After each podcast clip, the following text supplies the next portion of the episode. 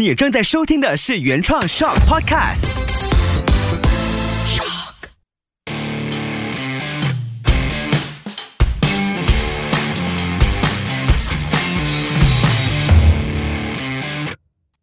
欢迎大家收听大马路这一集，要跟大家聊一聊国产车和进口车的对比。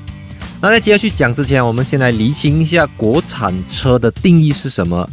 那根据字面上的意思，国产车就是在国内生产的车子。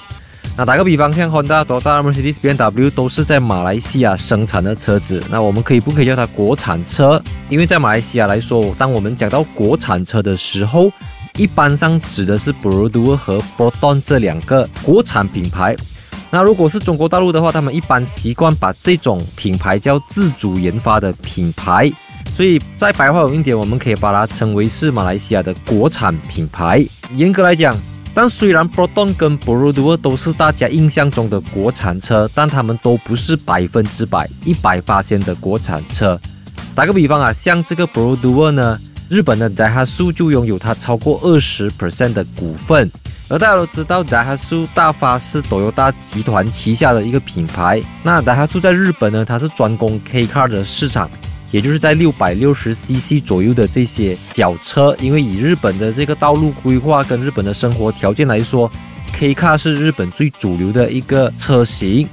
所以，即便我们说 b r o d e 它是一个百分之百在马来西亚国产的车子，但 b r o d e 呢，它是一个拥有日系背景的国产车或者国产品牌。那我们说 b o t o n 的话呢 b o t o n 最初是 Hi-Com 和 Mitsubishi Motor，也就是三菱汽车合作的产物。像早期的 b o t o n Saga 和 b o t o n Vira 呢，它其实都和 Mitsubishi Lancer 有很多的关联啊，甚至是引擎啊、它的变速箱等等，其实都是 Mitsubishi 的，只是在它的外观。造型还有里面的设备，包括组装品质用的一些供应商有所不同。我总的来讲，最早期一九八十五年到一九九多年代的 Saga 和 Vira，我们可以说它是一般日本车、一般国产车这样子的一种车型。当然，我们说 b o t o n 到后期的时候，它也有和 Lotus、Renault 有一些技术上的合作。而在好一段时间呢 b o t o n 的一些车款也甚至用过 Renault 的引擎，就是一个法国品牌 Renault 雷诺。那我们回到这一集的主题，就是说国产车和进口车的对比。那第一个是大家最容易明白的，就是国产车它一般上会比较便宜，进口车会比较贵。那这个主要是因为 excise duty 国产税的原因。因为在早期呢，如果你是从国外进口的车子，你会被征收比较高的这个进口税。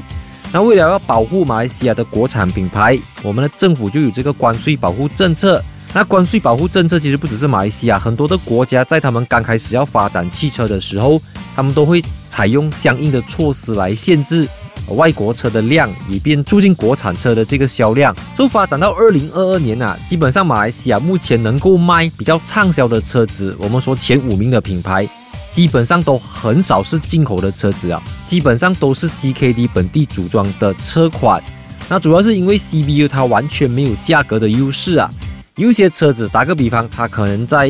CKD 的话，它可能是卖二十万，那如果它 CBU 的话，会卖到三十万。所以 CBU 整装进口的车子，有时候会比 CKD 本地组装的车子贵十万、十五万，甚至到二十万也不一定。除了价格之外呢，一般上国产品牌它的 3S、4S Center 都会比较多，二手价格也会相对的稳定。当然，这个前提是他们的车价也不会太高。所以，如果你一辆五万块的车子，你的二手价可能怎么跌都会有一个底线。那如果你是一个进口车，你买的时候是三十万、四十万的时候，你卖的话，可能过了很多年，它可能会掉一半或者超过一半也说不定。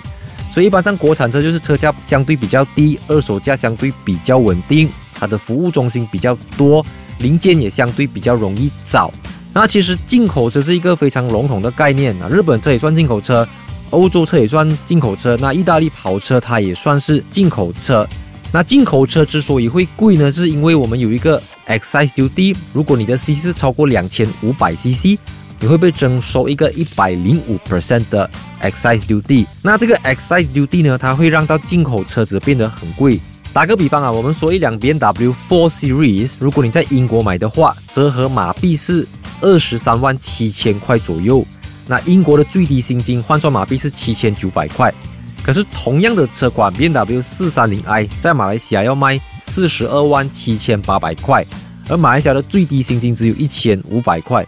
所以从这个地方你就可以看到啊，其实如果你生活在欧洲的话，你要负担一辆 BMW Mercedes，它相对是来的可负担，不像马来西亚这样子，你赚的钱不够多，可是因为 excise duty 的话会让它车子很贵啊，整个看起来就不是很实际啦。所以这个也对应到我之前有一集提到说马来西亚的这个薪金跟马来西亚消费者的购车习惯等等。那我们去到那种最高级的，我们说像 Ferrari Portofino 啊，其实在税前的售价就跟欧洲差不多。可是，一辆 Ferrari Portofino M，如果它的税前起步价是一百万左右的话，tax 完过后大概是两百到三百万。我们可以看到这个东西就会大大影响这个车价。所以简单来讲呢，国产车和进口车最大的分别就是国产车相对便宜，进口车相对贵。但是我说的这个是百分之百整装进口的车子。如果你是外国品牌，比如说你是 Honda 或者是 Mercedes、BMW 的话。只要你在马来西亚本地组装，那个车价都不会说去到太高。